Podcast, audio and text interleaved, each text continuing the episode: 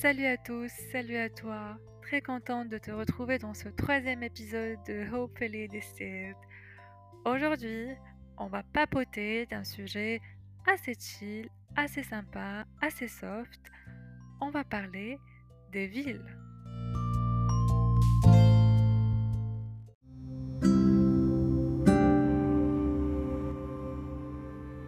Avant de deep diver dans le sujet d'aujourd'hui, j'aimerais bien partager avec toi un petit moment de détresse que j'ai vécu tout à l'heure, un ascenseur émotionnel.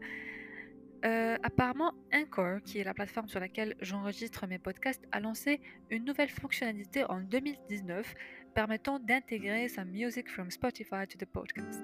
J'étais folle de joie en apprenant cela tout à l'heure. I was like, this is great. Ça va pimenter un petit peu mes petits podcasts et ça va les rendre more entertaining for you. Mais à ma grande surprise, à ma grande détresse, ce truc-là, enfin, cette euh, fonctionnalité, elle est disponible uniquement euh, aux États-Unis, Canada, euh, New Zealand, Australia, UK, Ireland, I think, et pas le Maroc, euh, malheureusement pour l'instant. Mais apparemment, ils sont en train de to expand this feature to all countries. So, fingers crossed. Let's pray for this to happen. Et je te, je te l'assure, ça va changer complètement la donne. Uh, because I believe that I have a good taste in music, et que uh, my podcast will be uh, more fun uh, with music. So let's just pray for this to happen and stay tuned. Cette année, je célèbre un événement assez spécial que j'ai envie de partager avec toi. Cette année marque le point d'équilibre exact hein, entre les années que j'ai passées dans une petite ville et celles que j'ai vécues dans une grande ville, une métropole comme on appelle ça aujourd'hui. Alors, pour les curieux et les curieuses parmi vous, mais aussi pour the storyline of this episode, ces deux villes sont Casablanca et Stade. Et à vrai dire, l'appellation de la région Casablanca-Stade résume parfaitement the story of my life. Comme l'a dit euh, Michelle Obama, it will tell you about me as much as you need to know. Ces deux fractions de ma vie, elles n'étaient pas du tout euh, séquentielles ou linéaires. C'était une sorte d'oscillation entre les deux agglomérations urbaines, pour ne pas dire 36 fois ville dans cet épisode, qui était dictée soit par les choix de ma famille, soit mes propres décisions. Et j'ai toujours eu en filigrane une question en quittant ou en rentrant dans l'une de ces deux villes, qui pour moi c'est des deux points de repère, quelle partie de moi, de mon histoire, de mon existence est-ce que j'ai gardé dans cette ville? Et quelle partie de l'histoire, de l'architecture, de l'âme de cette ville est restée gravée dans ma mémoire, mon esprit et ma personnalité? Dire que je considère de facto que il y a une sorte de lien circulaire entre la personne et sa ville ou son espace d'une manière générale, une relation biologique, une relation dynamique, et que la personnalité euh, n'est pas vraiment un objet intact que je vais transporter d'un point A à un point B, et qui se développe ailleurs, et que le changement de ville ne l'impacte pas. Et là, je vais m'appuyer sur une phrase euh, très puissante, une citation de Winston Churchill. Donc, pour celles et ceux qui ont ou regardent en ce moment The Crown, you know exactly what I'm talking about. Euh, quand il a demandé en fait que la Chambre des communes, qui a été bombardée lors de la Deuxième Guerre mondiale, qu'elle soit reconstruite fidèlement à son architecture originelle, il a dit cette phrase We shape our buildings, then after they shape us.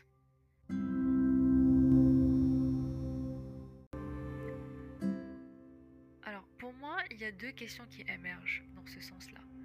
Euh, la première, c'est est-ce qu'il y a vraiment un impact des villes et des régions, de notre lieu d'habitation sur notre personnalité, sur nos traits de caractère, d'une part. Et d'autre part, euh, comment les villes, à la base, se développent-elles et elles ont l'allure qu'elles ont aujourd'hui? Imaginons le scénario suivant, où on a un Maroc hypothétique, où en gardant les mêmes caractéristiques culturelles, historiques de chaque ville, qui sont bien sûr toutes aussi magnifiques les unes que les autres, le même climat, le même positionnement géographique, simplement, on aura euh, une distribution équitable, euh, égalitaire, on va dire, des opportunités d'emploi, en termes d'accès à l'immobilier, les mêmes commodités, le même niveau de sécurité, and everything is evenly distributed across the Kingdom of Morocco. Quelle ville choisirais-tu? Est-ce que tu vas rester sur l'axe Casaraba? Maybe yes, maybe no. Pourquoi je pose cette question? Parce que la ville, notre ville de résidence, elle nous impacte. C'est vrai que je n'ai pas pu trouver d'études scientifiques pour le cas marocain. Au Maroc, bien sûr, on a euh, un ensemble de stéréotypes, some prevalent attitudes qui peuvent distinguer euh, les Kazaouis des Rbati, des Fassi, des Tangérois, etc. Mais j'ai pris comme bench une étude américaine intitulée Personality Differences Across Regions of the United States. En fait, cet article confirme notre hypothèse principale en stipulant qu'il existe des traits de caractère qui peuvent distinguer les populations du Northeast par rapport au West Coast, par rapport au Midwest, par rapport au Southwest, etc.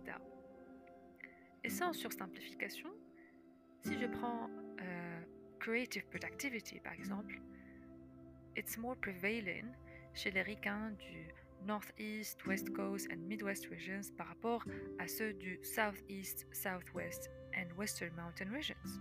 Interpersonal isolation, for example, c'est un trait de caractère qui existe plus chez euh, Western euh, Mountain euh, Americans par rapport aux Midwest Regions Americans.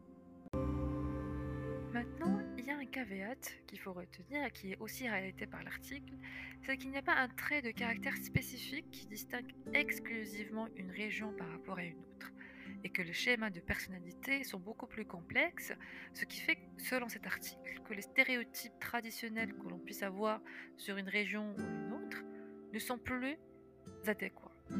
So, now that we have addressed the first question, let's move to the second one, qui est sur en fait le développement des villes. Et là, permets-moi de parler un petit peu de ce qu'on appelle the urban planning ou alors l'urbanisme, qui est un ensemble de sciences, d'art, de techniques relatifs à l'organisation et à l'aménagement de l'espace urbain. Alors tout commence par un plan stratégique sur lequel on définit What are our priorities for this city Qu'est-ce qu'on veut développer en premier? Qu'est-ce qu'on veut catalyser dans cette ville? Est-ce qu'on veut avoir une ville touristique à 100%, une ville industrielle? Est-ce qu'on veut qu'elle soit une ville pilote sur le volet sustainability and green infrastructure? Ensuite vient la phase of Land Use Planning, qui est simplement un ensemble de euh, lois, euh, codes and legislation qui permettent de définir les building blocks of the city et donc quelle fraction on va accorder à la partie résidentielle, quelle fraction euh, sera purement commerciale, industrielle et puis municipale, quel type de résidence on va avoir, etc. etc. Et tout ça, c'est défini pendant cette phase pour aboutir finalement à la phase euh, qui va nous donner le master plan, qui va euh, tout simplement se baser sur le land use plan and infrastructure plan pour détailler chaque zone en précisant la localisation des, euh, des commodités, des écoles, des hôpitaux, les parcs, etc., les connexions routières et tout ça. Et c'est ce qui donne aux villes l'allure qu'elles ont aujourd'hui. Alors ça, c'était le bloc Public Policy, euh, Urban Planning de la chose. Puis on a une deuxième couche qui est euh, toutes les décisions que les habitants de cette ville vont prendre en termes de développement des activités. Si je prends l'exemple d'une croisée de chemin, a crossroad, qui est normalement un point focal de la ville, où il y a une concentration de trafic. Donc l'être humain, de par sa rationalité, il va chercher à développer des activités commerciales, des restaurants, des cafés autour de cette croisée de chemin. Et donc, we start to shape the built environment. Et cet afflux d'activités à son tour, il va peut-être aboutir à une modification du master plan où on va prévoir peut-être de nouvelles connexions euh, routières à côté, de nouvelles avenues, etc. Et à mon sens, en outre de la partie public policy et de la partie euh, economic decisions qu'on a, a expliqué, il y a aussi une partie très importante qui relève de l'histoire personnelle. Je suis sûre et certaine euh, par exemple, le quartier de tes grands-parents, où habitent tes grands-parents. Euh, tu es le seul capable de lui donner une certaine couleur, de par ton histoire dans ce voisinage, des marelles que tu as jouées là-bas, des sorties nocturnes, estivales, avec les tantes ou avec les cousins. Cet endroit a une définition unique et individualisée pour toi, qu'une simple personne passagère est incapable de voir. De la même manière, l'endroit lui-même te procure une sensation, te met dans un état, encore une fois, qu'une personne passagère ne peut pas ressentir. Donc, we shape our buildings, thereafter, they shape us.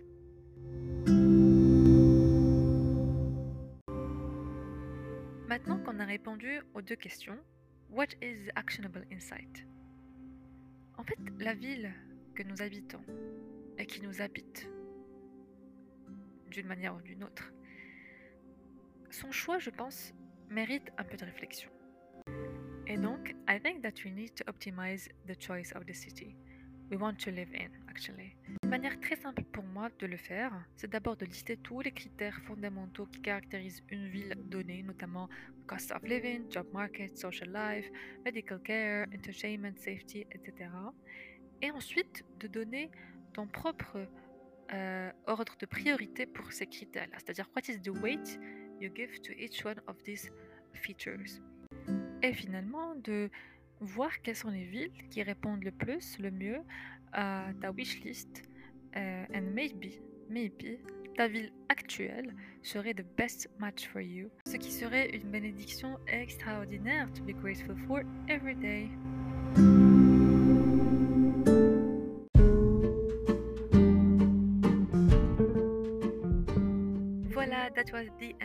Merci d'avoir écouté jusque-là. N'hésite pas à partager tes réflexions, tes feedbacks dans les commentaires ou à me les envoyer directement. I will be more than happy to discuss with you. Et je te dis à la prochaine.